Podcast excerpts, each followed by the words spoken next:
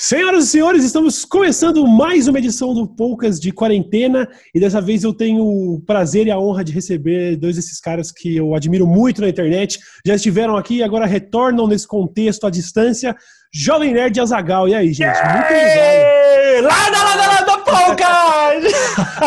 que demais, cara, que demais. Muito feliz poder trocar ideia com vocês de novo. Tenho certeza que o público fica em polvorosa quando ouve a participação dos, dos oh, reis do podcast. Que isso! Show é um demais. prazer, uma honra. Aliás, a gente está gravando agora, fazendo poucas que antes era ao vivo no estúdio, a gente está gravando com uma semaninha de delay, o que significa que se ele está saindo agora no 11 de maio, é porque a gente gravou ele no May the 4th, né? Nós estamos gravando. Ah, isso aí. Olha, Por isso. Grande, grande honra, inclusive, né? Pô, a gente está fazendo poucas de 2020 no May the 4th com o João Menor de Azagal.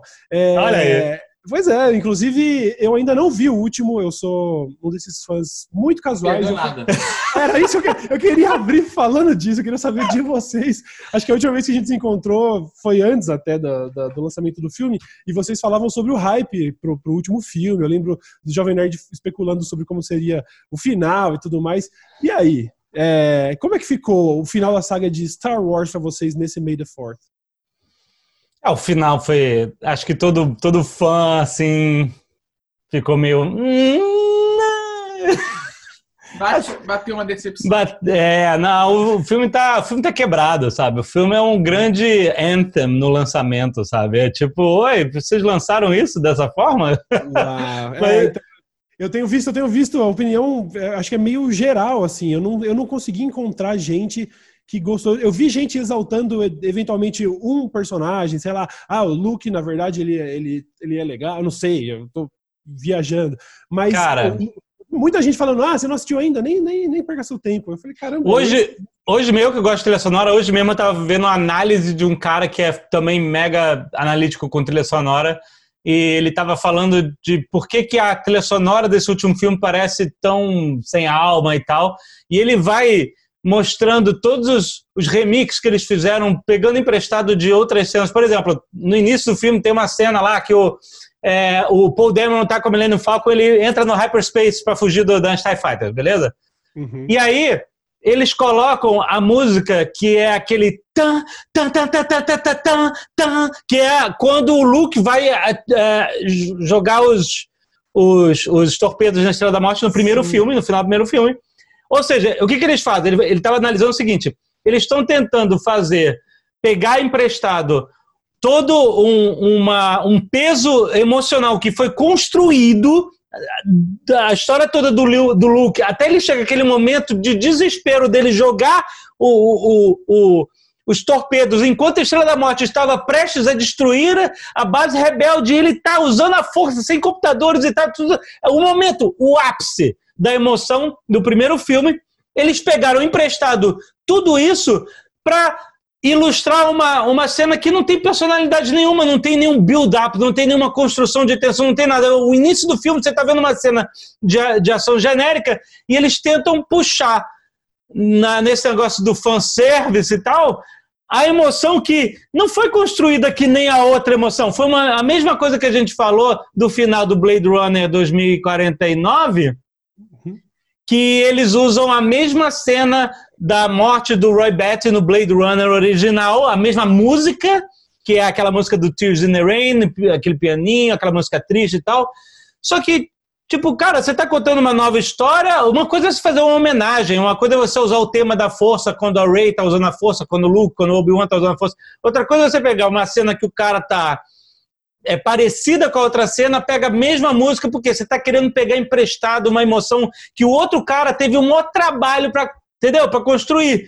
E aí, tipo, ela acaba não tendo peso, né? Então esse filme ele é ele tem várias coisas que se repetem dessa forma, uhum. até briga do, de diretores nesse filme, um mandando um recadinho pro outro, desfazendo o que o outro fez, sabe? O Luke, coitado, o Luke é um personagem num filme, depois é outro no outro, e, enfim, aí foi uma bagunça. É, tem outros problemas. É, esse, essa, esse é, o, é, o, é o Star Wars Dragon Ball, onde todo mundo tá super overpowered. É, exatamente, exatamente. Todo mundo ser, tipo, o cara dá cinco pulos de, de hyperspace com a, a Millennium Falcon. É. A nave não conseguia dar um, maluco. É. Sabe, tipo. Queria Daria pra traçar um Tudo, paralelo. tudo é assim, tudo é Exato. assim. Todo, os poderes todos estão é, extrapolados, sabe? Parece que é uma tentativa boba de, de querer atrair um público mais jovem, botando mais poder nos personagens, sabe? É, aí o cara fala assim, ah, o que, que é o que, que é poderoso? O que, que é a maior ameaça do universo Wars? A Estrela da Morte, um Planet Killer, um destruidor de planetas.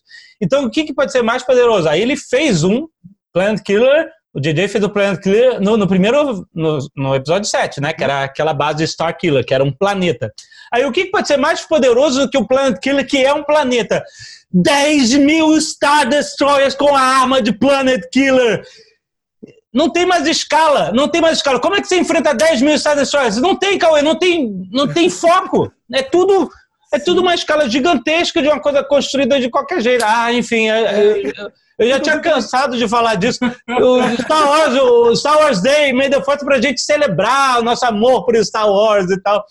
Ah, tem notícia nova. Eu ia, eu ia falar que dá pra traçar um paralelo, talvez, com a trilogia Matrix, que termina de uma maneira completamente megalomaníaca. O, quando o Azagal falou referência a Dragon Ball, foi a primeira coisa que eu pensei foi: nossa, lembra de como eu amava Matrix? E quando eu fui ver o último episódio, eles parece que perderam a mão nesse negócio de, ah, é, vocês gostaram de porradaria? Que tal esses caras voando agora e a cidade explode? Você fala, não, aí, puta, perdeu a mão, né? É, É, foi mas demais, é- é. mas Às vezes também- menos é mais. Pois é, pois é. A gente também viu hoje é, a- o anúncio de que o Taika Waititi né, vai fazer um, um próximo Star Wars aí. Vocês viram já a notícia? É de agora a pouco. Não, eu, eu não vi, eu tô feliz já. Pois é, é, o perfil, perfil- oficial de, de Star Wars anunciou que Taika Waititi vai se reunir com uma outra roteirista consagrada que eu infelizmente não vou saber o nome e que promete trazer um novo Star Wars. E aí eu, eu, eu, inclusive lendo os comentários vi que se divide entre o hype de ser o Taika e a decepção completa de que nada a essa altura eu vi gente falando a essa altura nada do que eles fizerem vai consertar a desgraça que foi o último filme. Eu pensei, nossa, Não, É, é, isso não- certo, é que o fã de Star Wars, ele tá aí, ele tá aí pra gostar. Essa é a verdade. É que não tem tido coisa pra gente gostar, mas.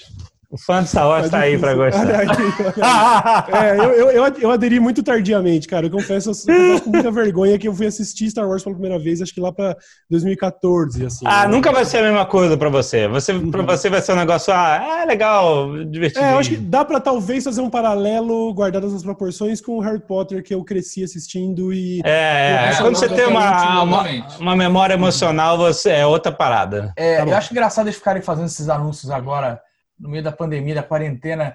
É, ah, vai, o Taika vai, vai dirigir Star Wars, assim. É tipo, é muito desespero para gerar notícia, porque quando falam isso, vai fazer o quê? Star Wars, todo mundo por videoconferência de, de holocron lá, de, de holograma, conversando pela galáxia.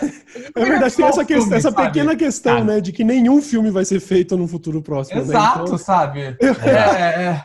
Partiu Eu- eu desespero tava- eu até. tava- sei eu lá. tava, inclusive, boa eu tava notícia pro Taika, né? Que tem um contrato aí, deve ter ganhado um sinal, tá com a grana, mas porra.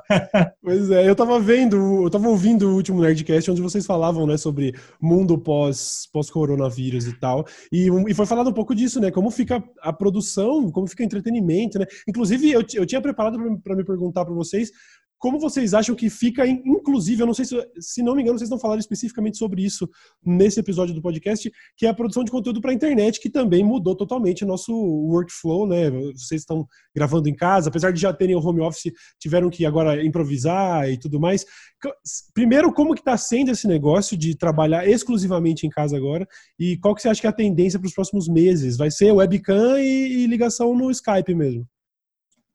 É, a gente, a gente basicamente já trabalha de home office há muitos anos, né? É, a gente tem um, um estúdio, um escritório estúdio, onde a gente normalmente grava o Nerd Office, o Nerd. Na verdade, o Nerd Office.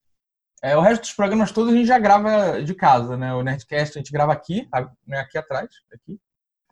É, não com essas estátuas do Overwatch, né?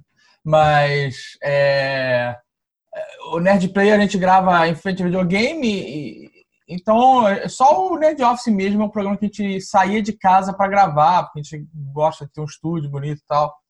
É, e mudou, né? O que a gente fez é pegar um, um espaço que a gente tinha aqui e transformar no estúdio emer- emergencial. A gente tinha gravado alguns programas na expectativa é, dessa quarentena ter sido menor, de um mês, o que né, não foi. E então, quando a gente viu que não ia ser, a gente trouxe luzes e algumas coisas aqui para casa para montar o estúdio é, montar o estúdio lá, cara. E a gente, a gente tá pensando em como fazer isso ser realmente algo mais permanente, porque quando a gente está pagando um aluguel lá e não está usando, virou um depósito de cenário. Né? depósito de cenário, isso aí. Mas é engraçado porque é, as pessoas que estavam no YouTube, muita, muitas delas é, não mudaram muito o conteúdo, né? Algumas sim, acho que gostam de fazer algo mais profissionalizado e tal. Mas é, é teoricamente bem simples para alguém que, que, que faz conteúdo online é, se adaptar, eu acho, sabe? Eu acho que é muito mais difícil, por exemplo, para um Faustão, para um uhum. Luciano Huck, para esses caras que precisam de plateia, um Trevor Noah, sabe? Um, um, um John Oliver, que os textos desses caras precisam de reação de pessoas. Né? O texto do cara perde muita, é, mudou muito muita essência quando ele faz uma piada e não tem ninguém para rir, não tem ninguém para reagir. Uhum. É, o, o, humor em geral se fudeu muito com isso, né? Porque não tem o menor clima para esses caras trabalharem, né? Quer dizer, ainda você ainda tem programas como o do Trevor Noah e tal que vai falar sobre uma parada politizada e tudo mais, mas pensando no trabalho do cara que era um humorista, stand-up, por exemplo, essas pessoas não tem como improvisar, cara, porque se uma plateia, eu vi o Rafinha recentemente fazendo essa live é, meio beneficente, tentando levantar uma grana porque é, ele tem um clube um de comédia. Justamente a parte que vocês estavam, você eu pensei. Ah, então, pois é. E aí você viu ele, ele tentou, inclusive, improvisar ali uma mega call com 100 pessoas para ter uma espécie de plateia virtual. E aí você adiciona o delay, os problemas é. técnicos do microfone, tudo, aquilo vira um caos, né? Então, é. É, eu imagino que para a maioria dos creators realmente acho que não muda muita coisa. Para mim mudou bastante porque eu acostumado a comentar só notícias, de repente as únicas notícias que existem são de desgraça, né? Quer dizer, é. eu, tenho falado, eu tenho falado algumas vezes nos meus vídeos que toda boa notícia hoje em dia é na verdade uma má notícia com, sabe, com a suquinha, porque a boa notícia é, veja, apesar dessa pandemia mortal, é, sabe, velhinho se supera e consegue abraçar o neto. Você fala, putz, isso é triste pra caralho, isso, é. nem, isso não é uma boa notícia, então nem tentando, sabe, é, fazer um negócio diferente eu tenho conseguido. Tem sido bem frustrante e eu acho que principalmente a ideia de que, assim como vocês aí já entenderam, pô, vamos buscar os equipamentos e tentar fazer um negócio um pouco mais permanente, é difícil ceder a essa ideia, né? Essa negação é. da, a fase da negação ainda de assistir a live do Atila e pensar, não, você tá me zoando que esse negócio que eu tô tendo que gravar falando de, de, de desgraça e nesse clima ruim vai durar, sei lá, mais um ano e meio. Eu, eu tô. Nossa, é, é difícil aceitar essa realidade, né? É, é, é e, é, e é isso, né? A gente, a gente especulou sobre isso recentemente no Nerdcast, como você ressaltou. É, lá em 1918, é, a pandemia da gripe espanhola durou os efeitos dela, os distanciamentos sociais que aconteceram na época e tal, duraram uns dois anos, entendeu? Aqueles números absurdos que tivemos não foi assim da noite para o dia, foram foi uma coisa que foi se arrastando e é não estou dizendo que essa, essa, esse surto é bem diferente do que aconteceu em 1918. O Atila mesmo já ressaltou bastante isso, mas mas a gente está vendo efeitos similares com a própria sociedade, que é negar o que está acontecendo, fazer um downplay do, que, do, do, problema real, de achar que não é tudo isso e tal, e, e acabar sofrendo as consequências diretas disso, que são matemáticas. E assim, gente, como é que as pessoas não conseguem colocar na cabeça que se tiver uma cacetada de gente aqui e tiver gente doente ali, vai sair outra cacetada de gente doente não é tão difícil de entender isso. Eu, é. não, eu, eu não, consigo entender como que ah, se nega isso. Enfim, mas aí é isso, a gente vai passar por esse, por esse tempo de. É, muita gente lá entra em denial mesmo, em denegação, e, e porque muita, muitas pessoas, eh, políticos, até quando, quando o político nega algum problema, ele está empurrando para o próximo mandato ou da próxima pessoa, né? Está é, empurrando é, para é frente é. o problema. E uhum. aí, quando, no governo da, da, pessoa, né? O problema deixa de existir e o problema passa a ser do próximo, ou dele no próximo governo que ele vai ligar, lidar depois. É, nesse caso, não tem, não tem como empurrar para frente. Essa que é a parada. É, não tem como né? empurrar. Não tem como empurrar e, ah, não, esse problema não existe, tá tudo bem, vamos, vamos trabalhar, vamos pra rua. É, não, as pessoas vão começar a morrer, você não tem. Não, a consequência imediata, essa, é. imediata, duas semanas. Né? Não, e, e, é isso, é, é, especialmente frustrante porque dessa vez não está sob discussão, é aquela velha história, independente de você acreditar ou não na ciência, ela é verdade, ponto final. Então a gente sabe que vai dar merda, é como você avisar para uma pessoa, cara, se você entrar no fogo você se queima e elas estão querendo discutir. Não, tem que ver que não é bem assim, não, é literalmente assim, gente, pelo amor de Deus, sabe? E, e isso, isso é o que acho que mais, sabe, é, frustra e é, é, é, difícil até de pensar, sabe? Poucos meses atrás a gente ter que lidar com a ideia de a gente vai estar em casa passando raiva todo dia. Não é só frustração é, de estar preso. É raiva, oh, sabe? Oh, Você acorda com ansiedade, e vai um pouquinho de raiva, são essas pitadas, né? De procrastinação, bastante procrastinação. Pode botar agosto. Como é que vocês estão fazendo com. Fala, fala, desculpa. Não, não, é que outro dia eu estava pensando, eu estava lembrando de. Quando eu era criança, e é, eu, lembro da, eu lembrava da história de origem do super-homem, que era que o, o, o Jorel, pai do, do Kal-El, era um cientista que tentava avisar para todo mundo que o, ia dar merda, que o sol explodia, o cacete, que e ninguém acreditava no Jorel. E eu achava, ah, eu achava meio, porra, como é que ninguém acredita? O cara era o cientista mais mais famoso, mais bem conceituado de Krypton. Como é que e o cara tá falando? Como é que não, não acredita no cara? Aí tipo assim, hoje em dia não é só um cara. É toda uma comunidade científica, todo um consenso científico falando assim, galera, olha isso aqui. Não, é realmente muito real a história do essa, essa pandemia ela serviu para provar que todo clichê de cultura pop relacionado Exato. é real, não era, não era nada, nenhum exagero, sabe? E isso é bizarro, porque na, ainda assim, no, a última live que eu vi do Atila, que é essa do dia 3 de ontem da gravação desse episódio, é, é uma live que eu tava em dúvida se eu ia até assistir ou não, porque ele meio que. O Atila, quando ele não avisa que o negócio vai ser treta, tem sido treta, e dessa vez ele falou, né? Ó, a de domingo agora é séria. Eu falei, meu, será que eu vou ver isso? E aí você assiste a ele falando, sabe, com a voz trêmula, que eu acho que eu não consigo nem imaginar que tipo de emoção tá passando pela cabeça dele agora. Eu sei que muita frustração, muita raiva também diz, gente, eu tô falando sobre o, o estudo do Imperial College, não sou eu. As pessoas é. cobrando dele. E aí, chegou o tempo e não morreu um milhão de pessoas, você está errado, sabe? É um negócio absurdo. E aí eu realmente sinto, cara, ele é o personagem dos filmes que é o cara que tá avisando, gente, é ele, tá acontecendo. Porra, sabe? É. Tem, tá lá o, o Neil deGrasse Tyson, o Neil deGrasse Tyson tweetou outro dia que todo filme de catástrofe começa com a sociedade é, desacreditando o cientista. É, isso é, é, é, o que eu ia perguntar para vocês é se vocês estão é, tentando de alguma maneira controlar essa, esse excesso de informação para tentar manter de alguma maneira a produtividade, a saúde mental. Se vocês, sei lá, vocês têm assistido as lives do Atila, por exemplo, têm lido tudo a respeito, assistido o jornal, como é que tem sido aí? Tenho, tenho assistido, assisto as lives do Atila, assisto jornais é, nacionais e internacionais e de várias fontes diferentes ao redor do globo, na Europa, nos Estados Unidos, no Brasil, enfim. É, porque eu, eu, acho que é importante a gente é, formar uma, uma ideia do que está acontecendo de, por múltiplos ângulos, entendeu? Uhum. É, é claro que a gente está do lado científico, que a gente dá valor à, à, comunidade científica e entende que, ao se informar, a gente está é, é, sabendo filtrar através desses dos valores de entender o que, que é científico de verdade e o que, que é narrativa, né?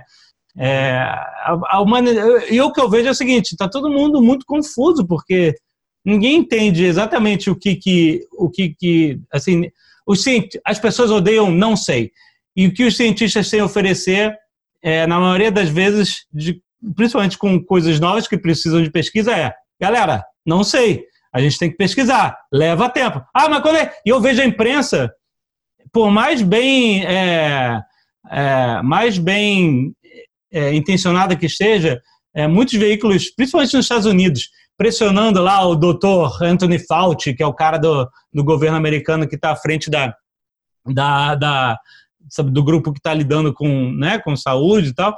É, e ele fala assim: Mas, doutor, quando é que vai sair a vacina? Vai sair a vacina? Aí ele falou assim: galera, a gente não sabe, a gente já falei um milhão de vezes, precisa de tempo. Precisa para ser seguro. Ah, mas esse remédio não é isso.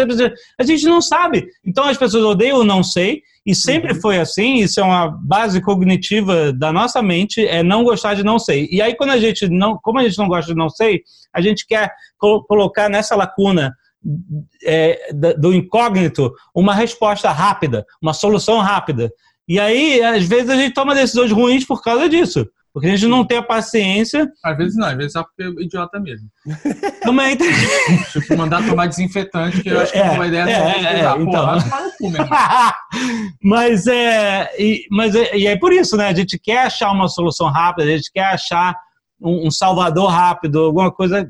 Eu queria alienígenas, assim. É, eu, acordo é hora. Dia, eu acordo todo dia, abro o Twitter esperando alienígenas chegaram pra cura. Essa é a minha. É, Essa hora que os alienígenas vão embora, que eles não, eles não tem como. Não, não tem imunidade nenhuma mas essa Os caras chegam aqui, chegam aqui com a nave deles com essa burrifar o remédio. tá, fumacê alienígena. Chegamos, salvamos geral vamos saber. Te ajoelhe perante é, o. Eu ajoelho, ah, Porra, eu peço carona na nave, eu vou embora, vou embora, bicho. é, leva a gente, que tá foda. Mas é foda, porque eu, eu, dá, dá para compreender que realmente a gente tem essa tendência a, a, a, a ter inimigos que são simples de identificar, sabe? Assim, é sempre uma coisa, sabe? É, é tipo o Rambo lutando contra os Vietcongs, a coisa, sabe? É aquela coisa, você tem um inimigo invisível e não tem respostas precisas. Até eu assistindo a live do Atila, quando ele fala, vamos supor que num cenário muito otimista essa vacina sai daqui um ano e pouco, e num realista daqui dois. A minha primeira tendência primitiva é ficar com raiva dele. Fala assim, o que, uhum. que, que você está falando, irmão? Você tem que ter fé. Eu quero sete meses, de seis meses, não me venha com dois anos, sabe? E enquanto, é. na verdade, ele só está transmitindo o recado. E uma coisa, e, né?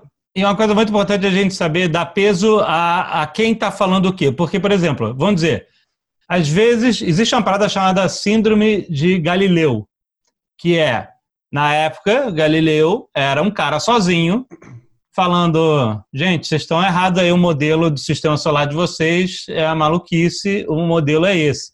E aí ele foi, né, foi perseguido pela igreja, teve que voltar atrás para não morrer, tal, aquela, aquela história. E no fim ele estava certo. Uhum. E aí o que acontece? A Síndrome de Galileu atribui a qualquer pessoa que esteja sozinha gritando algo que vai contra o status quo, o paradigma vigente, atribui uma qualidade galilética, galileia, uma, uma qualidade de, de heroísmo do Galileu que ele teve por estar certo enquanto estava todo mundo errado. Só que o Galileu tinha evidências ao seu lado. Só que Enquanto o outro lado certo, né? não era baseado em evidências, era baseado em narrativas, narrativas bíblicas, é, mitológicas, o que seja, entendeu? Narrativas de tradições é, religiosas para se explicar o mundo natural. E o Galileu estava tentando puxar isso de, um, de uma base de evidências. Uhum. Quando hoje o que a gente vê é o oposto. Você tem Consensos científicos, eu estou falando de tudo, estou falando de aquecimento global, de, de tudo. Você tem vários consensos científicos que são baseados em evidências, que todas diferentes evidências, diferentes campos que apontam para o mesmo cenário. E aí você tem esse consenso científico dizendo, gente, então, é, essa aqui é o paradigma da ciência hoje, que, pelo que a gente pode entender através dos, é, da ciência, e aí de repente vem uma pessoa falando assim, não, tá tudo errado, é outra coisa. Só que a base dessa pessoa não é a mesma base de solidez de evidências que a outra. Só que essa pessoa acaba ganhando atributos na mente de quem quer acreditar nele, atributos de Galileu, de ser o cara sozinho falando contra o sistema. Só que para a gente saber se esse cara está certo, se ele é um Galileu ou não, a gente tem que entender, e aí, aí que dá trabalho. Tem que entender, estudar, ler múltiplas fontes e entender para você. Saber identificar qual é a base de solidez de evidência que um grupo diz, o consenso diz, e qual é a base, se é que existe, de evidências de solidez que o outro grupo diz, entendeu? Uhum. Então não tem, é a mesma coisa que você fala, não tem um debate científico entre é, um astrônomo e um terraplanista. Não é, não é 50-50, não é 50% de chance. Um tem base sólida científica, o outro não tem.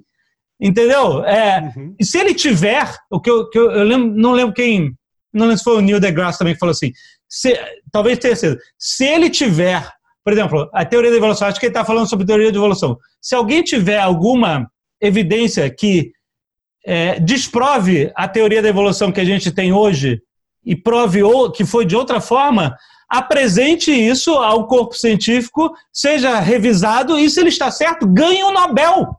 Uhum. Ganhe um prêmio Nobel por revolucionar o conhecimento científico. Que é isso que as pessoas fazem, é isso que o Einstein fez, é isso que Isaac Newton fez. Entendeu?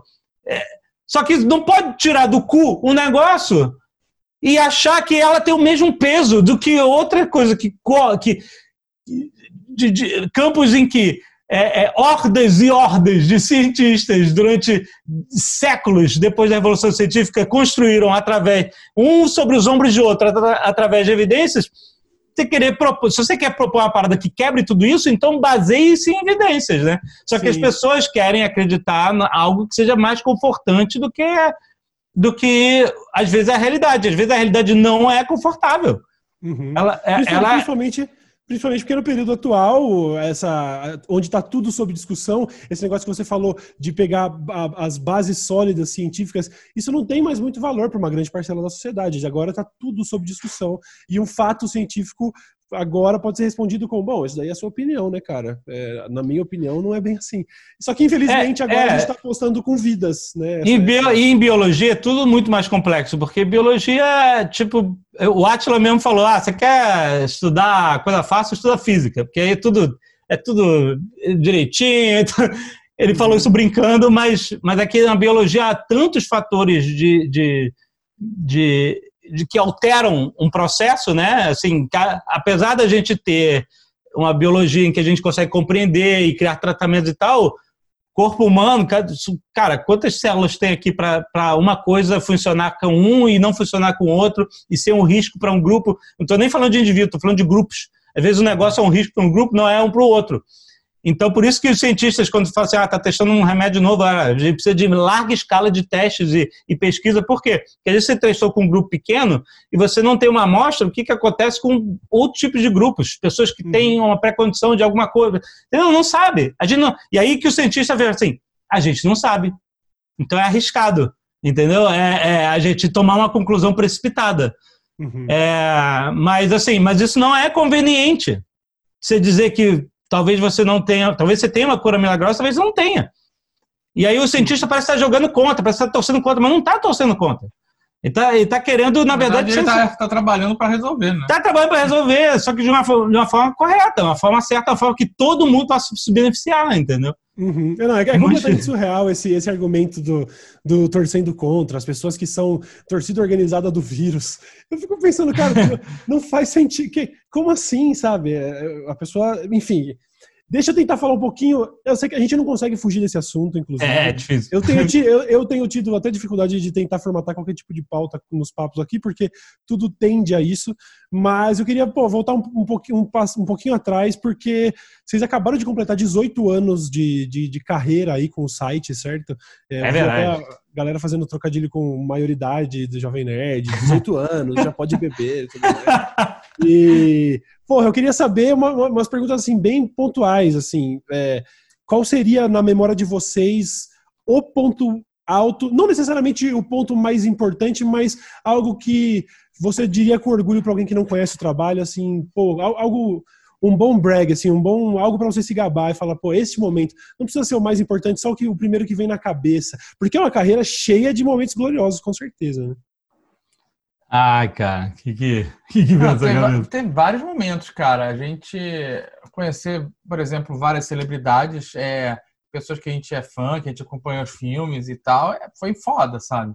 Uhum. É, eu, por exemplo, tenho um vínculo de amizade com Brad Pitt, Margot Até para, cara, que ridículo. que ridículo. Mas eu vi a Margot Robbie reconhecendo, lembrando da camiseta e tal, pô, bom demais, cara. Foi, assim, mas tem Cara, é muita coisa, assim, o, o Jovem Nerd site né, nos proporcionou experiências incríveis, sabe? É, é, todas as viagens que a gente fez, puta, a gente foi pra Rússia, a gente foi pra Nova Zelândia, sabe? A gente foi para lugares incríveis, cara, que a gente sonhava em conhecer, mas jamais imaginava uhum. que, que pudesse ir, sabe? E, então é, é muito difícil realmente falar assim, esse foi o ponto, ponto alto, foi a melhor coisa.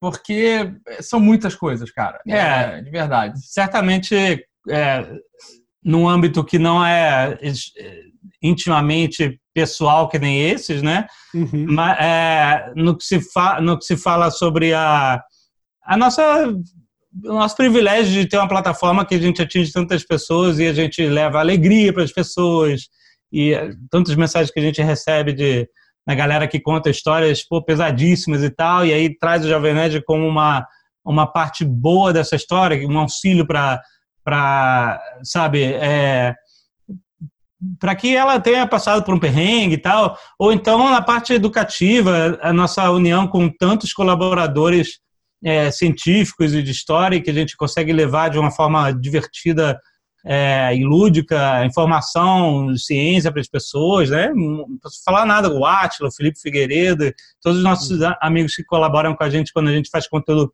com é, um viés educativo. Quando a gente teve na Polônia, é, a gente foi visitar Auschwitz é, e com, com a intenção de, primeiro, é, fazer uma, uma viagem reflexiva. A gente estava lá e a gente, ah, então vamos lá, é, da gente ver o local, entender o que, que é sabe, o peso do Holocausto de verdade. E a gente acabou fazendo um programa é, sobre, sobre isso que viralizou, né? E foi usado em tantas salas de aula, a gente recebeu tanta, tanta mensagem de pessoas que viram esse programa na sala de aula, que os professores usaram como uma forma de abrir o assunto de uma discussão de conscientização é, porque, cara, às vezes assim, a gente cresceu é, vendo, vendo isso em filmes e documentários, mas uma vez que a gente teve lá e a gente pôde documentar a nossa impressão de, de estar tá lá, por exemplo, uma coisa que eu nem percebi, é, tinha gente que nem sabia que Auschwitz existia, da, da geração mais nova. Uhum. E, entendeu? E aí eu falei assim, caramba, se a gente conseguiu contribuir de alguma forma é, para que as pessoas entendam o peso de escolhas que as sociedades fazem. Mais uma vez, é, aliás, falando sobre esse assunto, recentemente a comunidade de ouvintes do Nerdcast ele fez uma votação para eleger qual é o melhor Nerdcast de história que nós já fizemos e eles votaram e o Nerdcast sobre a ascensão do Hitler é, que nós fizemos é, é, foi votado como o Nerdcast História mais importante que a gente já fez. Também está ligado ao assunto, principalmente porque ele é, é um, uma, uma reflexão de conscientização, para que a gente uhum. entenda o que aconteceu no passado, para que a gente não repita. E a mensagem era essa, para que a gente não repita o que aconteceu no passado no presente e no futuro, né? Para isso a gente precisa ter conscientização do que aconteceu. Então, assim, a gente poder fazer parte dessa discussão, estar é, levando esse tipo de informação é, para as pessoas é uma coisa muito gratificante também, que graças à plataforma Sucesso Jovem Nerd a gente teve a oportunidade de fazer. Show de bola. É, não, realmente é um trabalho extremamente relevante. Vocês já foram ouvidos mais de um bilhão de vezes, né? Só, nas, só, no, só no podcast, né? E com, com 18 anos de história, quão surreal é pensar né, que vocês estão criando conteúdo para. Eu tenho certeza que existe uma parcela do público que hoje consome o que vocês fazem que não era nascida quando vocês começaram a fazer, né? E, e é legal porque eu, eu, quando eu pensei sobre isso, eu pensei, não, é perfeitamente possível, porque é uma linguagem que, cara, você vocês não têm, vocês não soam como tiozão boomer, sacou? Vocês têm vocês uma linguagem mega jovial, mega jovial, não tem. Por isso que eu pita barba. Mas é sério. E aí você consegue, cara, com, vocês conseguem com maior competência conversar com pessoas da idade de vocês, mas eu tenho certeza que isso também atrai tanto o, o que vocês fazem diretamente, como os produtos, como nerdologia e tal. Isso atrai toda uma gama de, de gente e um público que não era nascido quando vocês começaram, cara. Isso é muito foda, né? Isso aí é, é poder da velhice, rapaz, ficar velho. Mas é muito doido que tem, tinha um, tem um ex-funcionário nosso, César, é, que uma vez conversando lá no escritório, ele falou assim: Ah, porque essa. Eu usava. Como é que era? Eu usava as frases do, do Nietzsche. Do senhor Car... É, sei lá. Nietzsche, não sei o quê, e senhor Carlos. Na, né? na escola. Na escola. A gente. Já na escola. Nossa, Olha aí, É muito Ah, doido. né? é. o- Que no colégio esses- você. Caraca, cara. Né? E aí, É, nas lives que a gente tem feito de leitura de e-mails e, e agora de, de Nerd Player também, é, muita gente vem dizendo: ah, eu comecei a ouvir vocês com 10 anos, agora tenho 20, tenho 22, sabe? Tenho Exato, ah, legal. Caraca, é muito bizarro. Então, além de ter é, pessoas que agora estão ouvindo a gente e, e que não eram nascidas lá em 2002, quando a gente começou, é, tem uma galera que começou e que está há muitos anos já acompanhando o que a gente faz, né? Uhum. Tipo, uma, uma vida mesmo, né, cara? Aham. É, é um, um pouco chocante, assim. Você constata a idade, a velhice, né? É, mas é um negócio que só é possível com trabalho de muita competência, sabe? É um Legal. negócio que é, a, a gente vai observar cada vez mais gente fazendo conteúdo assim para massas com números muito maiores, que, muito maiores que os nossos. Mas quando você olha justamente para o que o Jovem Nerd falou sobre esse negócio de passar em sala de aula, virar é, uma, uma referência de um assunto importante e tudo mais, isso daí eu acho que tem, no fim das contas, tem muito mais valor do que, sei lá, o TikTok, por exemplo. Que, aliás, aliás eu queria perguntar para vocês sobre isso, porque vocês estão aí há tanto tempo fazendo conteúdo, não, nunca ficaram em nenhum momento antiquados, conseguiram, sem forçar a barra, continuar joviais pra caramba e tal.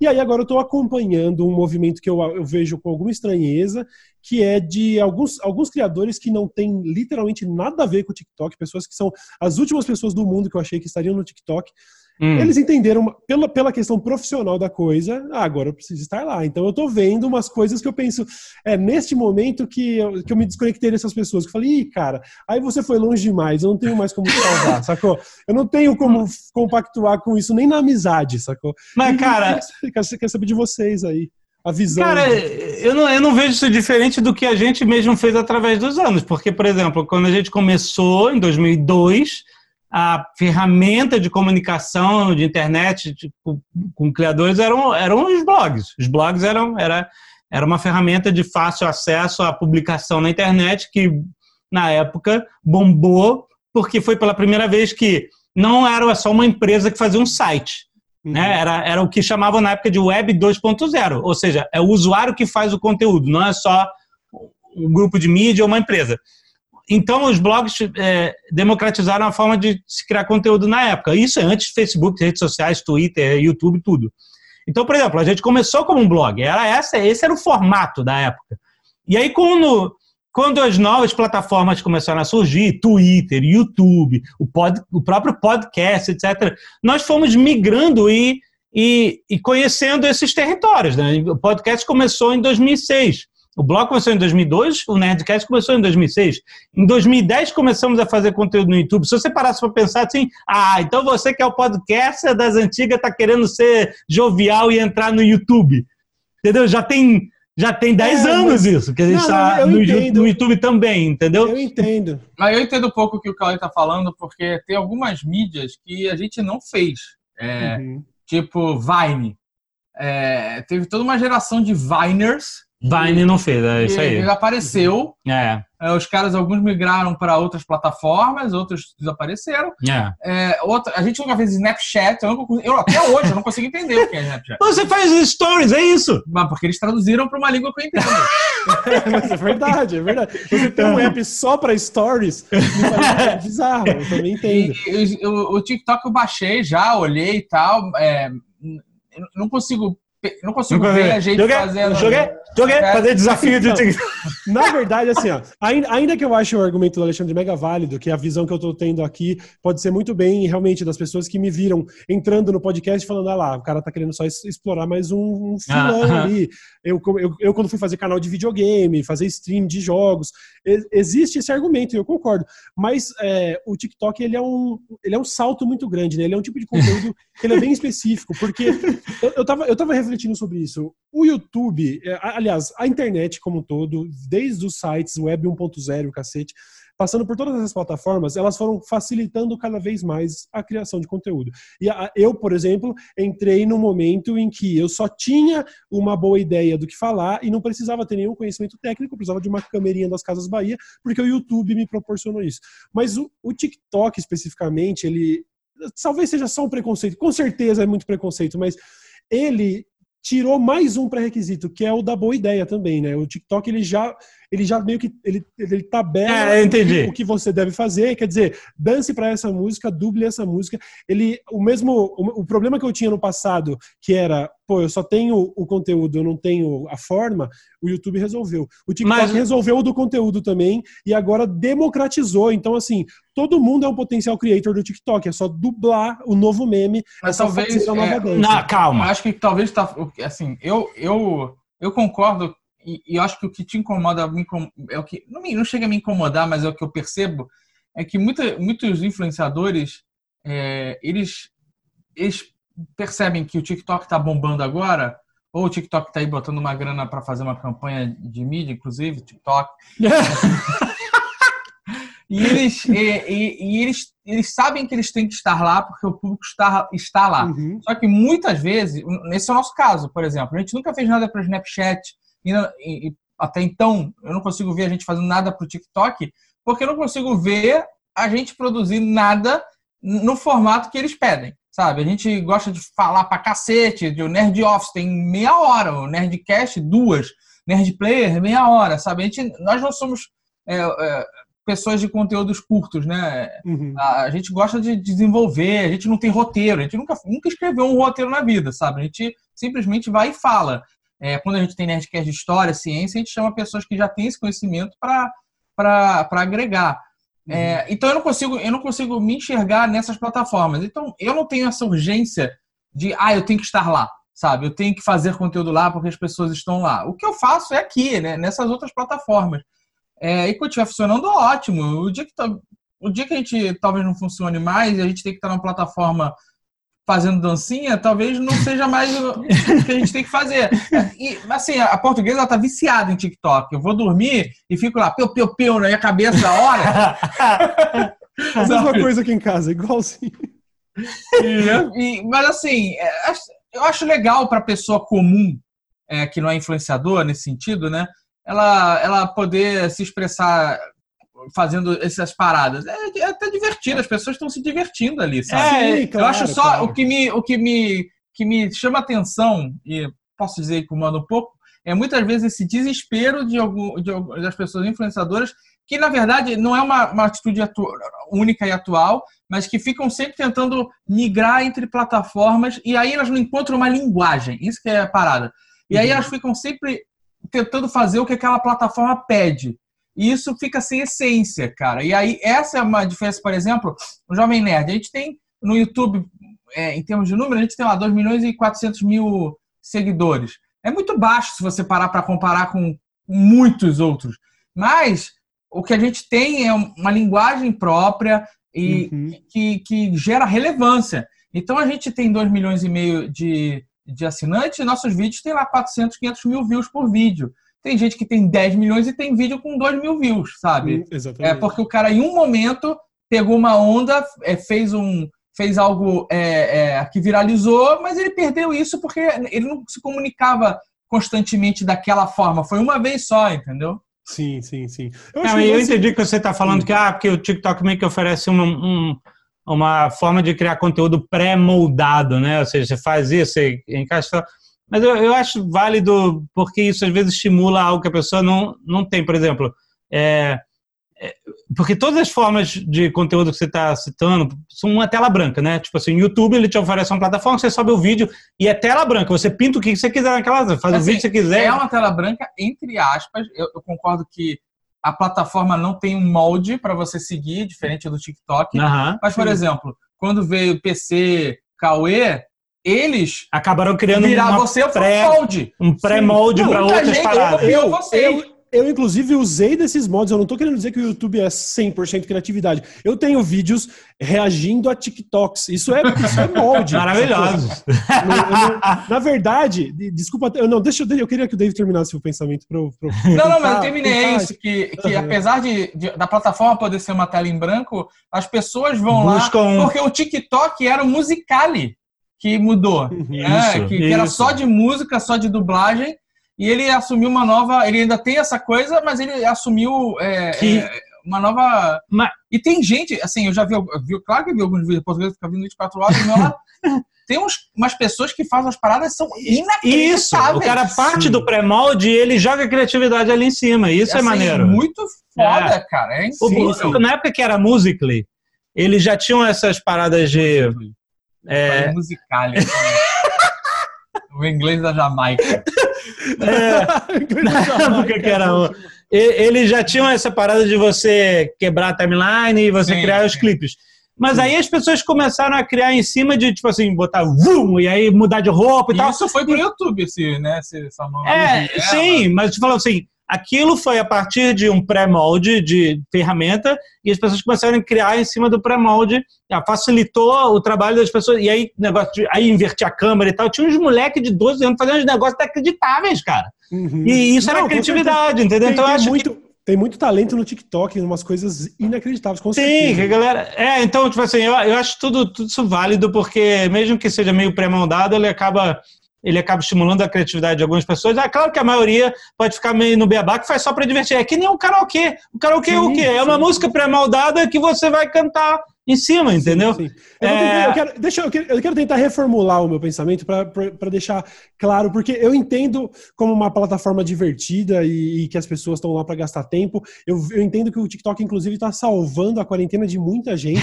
Só tô fazendo até meme com isso, sabe? O uh -huh. que você baixou o TikTok, sabe? É, é, meio que é, é um recurso, sabe? Assim, é como soltar um sinalizador na noite, assim, tipo, cara, eu achei um negócio para fazer. Legal, 100% válido. O, que eu, o meu questionamento aqui é que, para mim, criar conteúdo para internet é, é, sempre esse balanço do que a gente está sempre pensando, pô, legal, eu gosto de fazer isso, mas será que bomba? Será que um pouquinho, se eu fizer um pouquinho mais para cá, bomba mais, bomba menos? A gente precisa que o negócio tenha, a, enfim, o público precisa se sentir é, agradado por, por, aquele conteúdo, então não é nem só do lado de cá eu fazer só o que eu quero e nem só tentar fazer só o que bomba. E na verdade a minha única crítica é de observar alguns colegas creators é, meio que indo para o TikTok é, desconsiderando, eu consigo ver, eu não consigo ver verdade na é, você não vê cara, substância uma parada, é uma, essa substância minimamente artística de ah, eu gostei, eu vou usar isso como uma parada criativa. É exclusivamente atrás do job. E eu não tenho problema que os criadores façam isso. Eu tenho uma questão pessoal onde eu acho isso estranho e tem coisas até onde eu vou, entendeu? Então, uh -huh. obviamente, esse questionamento já passou pela minha cabeça, mas será TikTok? E, e, e não dá, a resposta mas, não, não, não rola. Se for assim sem substância, não vai durar. É isso que vai acontecer. É, é essa, essa é a parada. Era, como foi em outras plataformas. A pessoa vai lá porque tá bombando, porque tá todo mundo lá. E é engraçado porque, assim, o cara tem que... Por exemplo, tem muita gente que tem uma base muito grande de, de fãs no Instagram, né? E o, o TikTok é o principal concorrente do Instagram agora.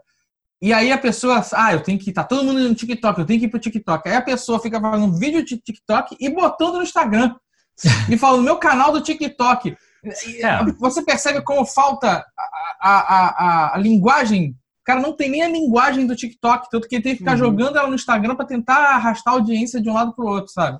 É, é, é, Isso eu acho ruim. É, porque é isso, não dura, não vai durar. Você vai fazer uhum. no momento, ou em algum. Talvez você faça algum vídeo que desses desafios que viralize, porque as pessoas vão achar engraçado e tal. Mas se você não tiver é, a linguagem e a substância, você vai só ser uma pessoa que replica coisas que os uhum. outros fazem. É, tá sabe? só. Exatamente. É isso aí.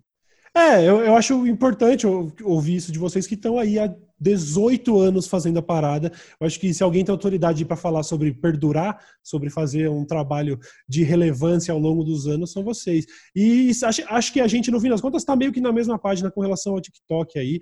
É, é, um, é, uma, é um dilema que não é de hoje, assim. Eu já tive essa, essa discussão a respeito, por exemplo, do trabalho do Felipe Neto, que tomou em algum momento a decisão, peraí, como que eu faço para ser o maior de todos, sabe? E fez e deu certo e beleza, e é só uma questão ideológica mesmo. É, se o TikTok faz sentido para o criador ir para lá, beleza. Na verdade, tudo esse meu comentário foi motivado porque eu vi um vídeo do Celso Portioli sem camisa dançando no TikTok. aí eu falei, não, peraí, a internet falhou nesse ah, momento. Ah, caralho. Aqui eu, eu repensei. É, é, é, eu, eu, puta que vale, entendeu? Mas era só isso, era bem pontual. É, deixa eu guardar o meu recalque do, do, do TikTok. voltar um passo atrás. Usa essa energia para voltar aos momentos. Vixe! Nossa, Tem saudades demais. Saudades demais também. Eu, eu- vejo de vez em quando os nerd players e tal, mas desses jogos, por exemplo, eu tô vendo as estatuetas do Overwatch aí. Vocês ainda jogam Overwatch? Ah, eu jogo de vez Eu em quando. joguei. É. Aham. Nossa, eu, eu Adoro. Eu, eu jogo obsessivamente todos os dias. Quando eu não tô streamando os meus, os meus simuladores relaxantes, que eu tenho jogado Euro Truck Simulator agora, Caraca, Maravilhoso. Eu quero saber, qual é dessa parada agora dos streamers caminhoneiros, cara? Eu vou te falar qual é. Pra mim faz total, total sentido porque eu, eu morando em Jundiaí, e trabalhando em São Paulo, pegando quase que diariamente muita estrada, eu realmente tô com bastante saudades disso. Pra você ter ideia, o meu desktop agora aqui é uma foto da Marginal Pinheiros. Eu não estou zoando. Porque realmente era um pé no saco enquanto a gente tava nessa rotina, puta, duas horas de trânsito, mas esse momento de duas horas só dirigindo, onde eu nem devo olhar no celular, só ouvindo rádio, sem fazer nada, era muito terapêutico. Era uma parte Aham. Que eu tava, que agora eu entendo que era essencial do meu dia. Então, eu comecei a jogar obsessivamente Euro Truck Simulator, porque eu tô lá com, tipo, sei lá, 60 mil quilômetros rodados num caminhão virtual, porque eu quero, eu só quero trânsito e uma rádio, só isso, entendeu? Então, é, é- eu tô realmente simulando algo. Se antes a gente simulava ser um herói ou um soldado, agora eu só quero simular pegar o trânsito de São Paulo. Exato, né? Muito bom, muito bom. Não, eu perguntei isso porque eu vi você fazendo, o Carlinhos está fazendo também, o Sim. Carlinhos Troll. Aí eu Ah. vi que o Venom, é o Extreme também tá fazendo, Também tá eu vi o fazendo. Carlinhos citando ele. Eu canto uma galera agora, pô. Eu- eu- E é uma parada que eu gosto do Venom. Ó, ó, mais um, vai vir mais um aí. Pô, por favor, porque eu, eu vi que tem uns mods onde dá pra fazer comboios e Olha tal. aí. e a gente, Caraca! pô, Olha aí! Puta, Cauê, vamos pensar nisso. Aproveita esse hype, esse novo hype do Eurotruck e façam mais. Vocês já fizeram Nerd Player de Eurotruck? Já, já, fizeram? já. Não, Já, alguns, mais, cara. É alguns. Excelente, aí ó, é aquele filme antigo do, do, do, do bandido lá, do comboio, caminhão, falar no radinho, tem que comprar um radinho. Tem. Pra gente Oh! falar, ei, tem que, comprar, tem que botar o cachorro do lado. Cara, imagina fazer realmente um, um roleplay, assim, com. Puta, eu bora fazer. Chroma. Na arte da minha stream agora, eu coloquei um Chroma e eu me coloco dentro de um caminhãozinho, assim, um, PN um PNG. sabe? Caraca, E cara. aí eu vou arrumar A gente um tá walkie-talkie. empolgado. Cara, isso é sensacional. Abre essa gaveta aqui, ó. Peraí, peraí, Cauê, se liga. Por favor. Abre essa gaveta aqui. Aqui, ó. Olha aí, cara. Bora! tá aqui do lado. Já também. tô preparado aqui, Bora cara. Muito, por favor. Pô, cara. mas tinha que, ter um, tinha que ter um volante desse grande, né? Ah, não, pô. A galera me zoa muito, porque dentro do jogo tem lá um caminhão, e aí aqui tem o Donkey Kong no Mario Kart pilotando esse volantinho. Eu, eu, fico- eu- eu realmente eu preciso adaptar, preciso de um volante maior. Comprar um É, bombolê e amarrar nesse volante. É. Meu, o, que, o que mais que vocês têm feito para se distrair nesse momento de quarentena? Eu tinha acompanhado, ah, acho que o Jovem Nerd pintando miniaturas faz um tempo atrás. Ah, Vocês estão fazendo coisas assim? Eu vi quem foi, acho que era o Pablo Peixoto, mestrando RPG para filha. Eu achei incrível. É, o que, que vocês têm feito nesse momento de que, que cê- não, não necessariamente diferente, mas que tem ajudado a salvar essas horas de ociosidade na quarentena? E o que A gente tem jogado RPG e board games de vez em quando. Aham. né? Final de semana, no- normalmente. Eu tenho uma parada que é, eu compro várias coisas para fazer exercício e não uso nenhuma delas. Então, fazendo isso quase obsessivamente, sabe? Comecei com aqueles elásticos, aí depois elástico de perna, corda pra pular, saco de boxe, teto solo de boxe, luva. Tô com, tô com uma academia maravilhosa. Nunca, nunca usei na bicicleta. Bicicleta eu comprei antes da quarentena, eu comprei depois. Usei uma vez na vida. E, É, mas é foda, porque a gente, é- eu tô trocando totalmente o dia pela noite, né? O Cauê, hoje, engraçado, você mandou uma mensagem hoje, 7 horas da manhã. Eu, Eu tava terminando acordando- de ver Westworld Nossa. sério. e o cara tava acordando. E eu tava indo dormir. Eu, cara, eu tô numa rotina de um idoso, assim, eu tô dormindo 10 e 40 da noite, às vezes. Eu acordo Nossa. 5 e meia, 6 da manhã todos os dias. Caraca. É, e tô aqui, enfim, jogando videogame tentando me distrair, mas é aquela, é aquele, aquela coisa, em algum momento é possível zerar o YouTube. Eu não, eu não sabia, sabe? Eu tô no momento que eu falo, cara, eu tô- já tô assistindo restauração de sapato, tipo, eu não tenho mais o que fazer, tá ligado? É complicado demais. Outro dia eu vi um vídeo de um maluco restaurando um isqueiro zipo. Ah, eu tava vendo, juro, eu estava vendo ontem um cara restaurando um isqueiro Zipo que supostamente da época da guerra do Vietnã, ou coisa do tipo. Eu falei, Caraca, olha aí, tá vendo? Vocês realmente estão zerando. É muito bom. Viu?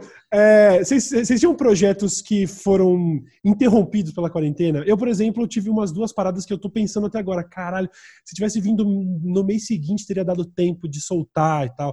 É, Vocês estão com esse, a- com esse Sim. negócio também, desses hiatos, É, coisas que podem ser ditas projetos que eram presenciais e que é, não vão acontecer agora, talvez no futuro, mas não vão acontecer mais. É, é, alguns projetos entraram em hold, né, muito anunciante no primeiro momento, principalmente é, ninguém sabia o que ia acontecer, como o mercado ia ser, todo mundo parou, né? Então deu uma cessada violenta, assim, né, nos primeiros. Agora está começando a dar uma recuperada, mas a gente ainda está num momento muito incerto. Uhum. Mas sim, teve bastante mudança, cara. Assim, é, é- é- ninguém ninguém estava esperando mesmo. Apesar é que a gente fala que nem aquela parada do Monty Python o Cálice Sagrado, né? A gente estava vendo o inimigo correr lá longe e a música e a gente ah pff, tranquilo. A gente olha o cara ainda tá lá longe. Aí olha a terceira vez o cara tá aqui. Ah! o único cara que acreditou nesse maluco correndo lá longe foi o Érico Borgo. Ele previu esse negócio? Ah, ele já Ele tinha se injetou do Omelete da CCXP uma semana antes. Nossa, Uma é verdade. semana! Caralho, eu tinha pensado nisso. Ele, ele quitou a CCXP e a CCXP acabou em seguida. Quer dizer, por tempo indeterminado. Uau. Pensa nisso, cara. O cara que, que ele botou, sabia que eu não sabia? tudo. Ele, ele, ele viajou pra China recentemente? O que, que ele sabe que eu não sei? O que que ele sabe que a gente não sabe, né? Ai, ai. Cara, pois é, não, mas é, é, é- é surreal, porque eu fiz diversos, devo ter feito uma dezena de vídeos fazendo piada com coronga, sabe? E era uma realidade muito distante, né? Quer dizer, ainda que ficasse aquela pulga atrás da orelha, tipo, rapaziada, acho que dessa vez é diferente, hein? É, não é por nada não, mas tá vindo aí. Mas existia total esse estado de negação, tipo, ah, o Brasil, sabe, a gente ouve falar de desastre natural, a gente ouve falar de tragédia, é sempre tão longe. A gente, imagina, coronavírus no Brasil não faz o menor sentido. E aí corta para ontem de noite eu assisti na live do Atila, onde ele diz que a gente está aí caminhando para ser o, o, o epicentro mundial da parada. E aí eu penso, caralho, bem na minha vez, tipo, toda uma história, sabe, da, da sociedade e todo um globo tinha que ser nesse lugar e nessa época da, da história, né? Quando eu vejo os mapas de ah, os mapas de calor, assim, das, da contaminação, eu vejo São Paulo, eu falo, caralho, eu tô ali, de todo o país, de todo o planeta, de toda a timeline histórica, e a gente tá aqui agora. Isso é. É, É, mas para pensar, assim, é, é realmente terrível, mas tinha gente que morava em Stalingrado durante o cerco de Ou em Stalingrado. Londres, ou em em. Londres durante. E aí, né, você ia trabalhar, e aí, de repente, tocava a sirene e ia cair a bomba do céu. E você tinha que. Ah, você podia trabalhar e quando você voltar pra casa, sua casa não tava mais lá. Exato. cratera, Então, né? tipo assim, É, cada geração vive. Não que todas as gerações vivam os mesmos perrengues, mas existem perrengues para várias gerações diferentes, e esse é o da nossa geração, entendeu? O que você pode fazer e o que as pessoas que estão vendo a gente podem fazer é entender que elas fazem parte da solução disso, que mas, é, é, mas é tudo que a gente está ouvindo aí. Do, o do- que o Cauê falou é, é que ah, a gente. Né, é, eu, eu consigo entender pessoas como nós, é, é, outras, outras pessoas, têm essa negação. A gente teve durante. Ah, tá lá na China, a gente não levava fé. Se a gente levasse fé, a gente gravou um programa com o Atila é, quando estava na China ainda. Ainda tinha 40 mil casos no mundo. 40 mil casos. Ele- E o Atila falou, ele não foi alarmista, ele falou o número de mortos, ele só, a gente, o programa foi sobre as possibilidades e tal. Ele falou de máscara em 95. Eu não tenho nenhuma. Se eu fosse, eu devia ter 100 mil máscaras aqui. Não, não, não teve. sabe? Eu Não devia ter comprado na época que. que, que, Não. que, que- que- e eu falei, ah, não vou comprar e tal. Você- E, e não agora, adianta a a gente- barba, rapaz, em 95 pra você. Adianta, não adianta. adianta. Não adianta. Eu faço só uma, uma- um corte aqui pra máscara encaixar. Puta merda. Deixa para eu- profissional de saúde É em tipo 95. é, balaclava, sabe? Você não pode entrar no 95 mercado de balaclava, balaclava. É. que pariu. Mas, mas a gente não, não, não, não, não percebeu e não assumiu a ameaça. A gente não quis, na verdade. É, Agora, é muito perdoável, porque tem pessoas super informadas, como presidentes da República, tipo o Trump, que demorou para tomar ação, sabe? Que ficou em negação um tempão até o momento que ele realmente, ele, os governadores, E essas pessoas são extremamente informadas. Tipo, Uhum. é, é, não é informação de cientista de jornal, é informação de inteligência, Uhum. de CIA, de, sabe, de, de umas paradas CDC e tal. satélite, mano. Todas essas informações que ninguém nunca vai ver. E esses caras sabiam, tinham muita informação e ou não acreditaram ou foram omissos, né? Então, é, é, é compreensível que a gente tenha sido pego de surpresa, sabe? Mesmo vendo o, o, o guerreiro inimigo correndo, sabe? É totalmente compreensível. É, e quando você coloca em perspectiva, realmente, é muito melhor estar aqui agora do que estar em vários outros momentos da história e em posições geográficas. Obviamente, a gente. É, é ló- lógico, não pode também diminuir o problema. Não é porque eu não estou em Stalingrado, tá bom, Alexandre? Que eu não posso Não, eu sei! Não, mas foi isso que eu quis dizer. Eu sei, eu tô zoando. É, é só- eu, eu, inclusive, eu, inclusive, acho interessante que eu vou poder, tomara se eu conseguir passar dessa, contar um dia, quem sabe, para netos, né? Quando, quando me perguntar, e aí, vô, o que que você estava fazendo durante a grande pandemia do começo de- dos anos, do- do- das décadas de 2020 ali? Eu vou falar. De maneira heróica, eu fiquei em casa jogando Euro Truck Simulator. E, e de alguma maneira eu salvei milhares de vidas, cara. Se você pensar realmente na, na progressão geométrica que eu, como um paciente, evitei de, de gerar, Sim, eu salvei um monte É- de vida ficando em casa é uma, série. sim, é uma ação, é uma ação que salva vidas, sim, com certeza. né? Em guerra, quando tem essas guerras, guerra mundial, o, o cidadão comum, somos nós, eles são, eles vão para a guerra para além de frente, sabe? Os caras não são especialistas, eles têm. O exército pega os melhores, tipo Band of Brothers, não Uhum. eram a gente. Eram os caras muito bons, sacou? É, daqueles sim, sim. exércitos lá que eles pegaram e botaram para ser paraquedista. Sim, o resto é tudo bucha. É, Vai eu pra assisti- linha de frente pra assisti- morrer. Tipo, desembarque da Normandia. A gente Sim. tá no. a- gente.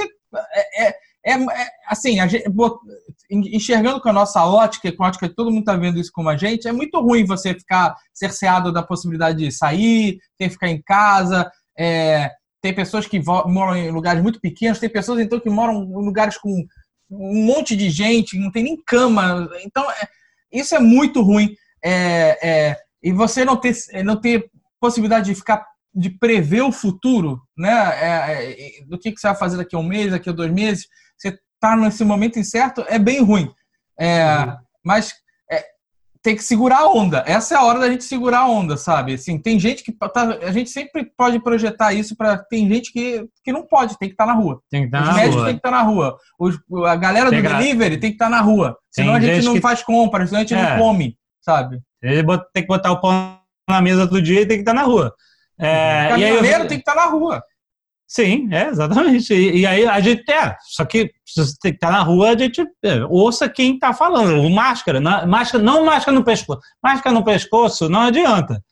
É, é, É incrível, é entendeu? então tem, tem como fazer todas as atividades que são necessárias com responsabilidade, né? E é isso. É, eu tava É, é vendo- o desafio da, dessa geração, cara. Sim. Os Band of. Brothers são os médicos, malucos. Os caras botam as Exato, né? máscaras, botam Médico, roupas. enfermeiro, todo Então, mundo. tem gente que não consegue usar máscara há muito tempo. Já, você vai, o cara tá de máscara, daqui a pouco o nariz do maluco tá aparecendo. Né? É. já, já- aí já vai pra cá, começa a tocar a música do caixão já. Aí, ah, eu vi o vídeo da mulher que abriu um corte aqui. tu viu esse? falar disso. Ela abriu um corte aqui, aí o cara perguntou, o gringo, né? O que que, que, que, que- qual é essa parada? Ela, ah, não, porque é difícil de respirar. Eu... Aí o cara, ah, tá bom, vou fazer isso também. Eu acho que foi meio sarcástico, mas, Sim, mas sim. caraca, what? Sabe? Tipo assim, então, não, se você vai ter que ir pra rua, se você tem que ir, tipo, não, não faça, faça de forma responsável. Isso não é uma forma responsável de ser. Pois é, pois é. Não, é realmente. Eu, eu- no fim das contas, eu tô numa posição extremamente privilegiada. A gente se Todos preocupa nós. o tempo todo e tal, É. mas é isso. O lance é continuar perseverando, tentando ser produtivo. É, eu, tô, eu tô acompanhando agora essa, essa, essa fase de vídeos de vocês e tô achando do caralho. Tipo, praticamente não, não mudou nada. Quer dizer, a gente tem o cenário diferente e olhe lá, assim. Então, muito legal ver que vocês continuam produzindo. E, enfim, estamos aqui sempre na torcida, sendo fã pra caralho e acompanhando, velho. É, tenho certeza que espero, torço para que esse não seja nosso último papo, que a gente ainda faça mais vários desses encontros. Tenho certeza que a galera também é mega a favor. E é isso, cara. Me resta agradecer pra caralho por mais essa oportunidade de conversar com vocês, mano. Não, obrigado, cara. Obrigado mesmo. A gente é fã. Você tá fazendo um trabalho incrível. Eu É. sinto falta dos seus vídeos com mais recorrência. Eu, Obrigado. eu, eu não sou o seu fã chato, né? Porque você tem várias fases, né? E aí teve uma fase que você ficou mega blazer, foda, no- gravando no mezanino de casa. E essa fase não era a que eu mais gostava, mas eu entendia, Uhum. sabe? E quando Não. voltou a fase. A Zagal Ah, gosta de, agora- de taco de beisebol. Eu tô sentindo muita Eu falta gosto, disso, cara. Eu tô sentindo muita falta disso. É realmente uma válvula de escape, sabe? Eu tinha esse ritual já de três vezes por semana, sabe? Tomado um litro de café e gritar durante 40 minutos. E, buba, se vira pra tirar um vídeo de 10 minutos disso. E tava sendo um ritmo muito legal que foi interrompido, mas que, enfim, em breve estamos de volta lá e aos poucos a gente vai conseguindo se adaptar para trabalhar do jeito que dá, né? Eu, eu fiquei feliz de ver que a galera entendeu, tô fazendo as lives também e o pessoal sabe que, velho, a gente tá fazendo do jeito que dá. E, enfim, é um privilégio poder, poder continuar fazendo, né? Pelo menos isso. Ah, com certeza. Peraí que eu tô procurando o teu GIF aqui, que a gente tem. Ah, tá. Pera aí. Cadê o teu GIF? Não sei. Pera aí. Ah, vocês têm um no, no Telegram? Temos, claro que temos. A gente usa direto. De- Qualquer notícia que sai, a gente manda aqui, ó. Porra, não tô achando, calma aí. Ainda bem que editado. Calma aí, calma aí. calma aí. Aqui, achei. Ah. Peraí. Aí, ó. Tempo bom, cara. Esse aqui é tempo um clássico. né? Muito bom. Eu, eu- eu prometo que o dia que tudo isso acabar e eu voltar ao normal, eu vou voltar com o latão e com o taco de beisebol, porque eu vou precisar. É energia demais para extravasar. Essa energia ela vai estar cristalizada aqui, sabe? É, O Desce a Letra 2021 vai ser a, vai ser a fase tipo pica-pau dos anos 70. Assim, Essa coisa vai ficar incômodo, tanto que vai ser estranho, tá ligado? Ó, vamos fazer esse comboio, hein? Vamos Pô, por marcar. favor, gente, vamos nessa. Obrigado pra caralho, Alexandre. Obrigado, Dave. Pô, Valeu, cara, querido. sou Tamo fãzão. junto. Senhores, vocês sabem onde encontrar a Jovem Nerd Azagal nas redes. Procurem aí. Ah, e nós nos vemos. procurar, não, me deixa. É isso, então não procurem. E, e nós nos vemos no próximo episódio. Valeu? Até mais. Tchau, tchau. Valeu!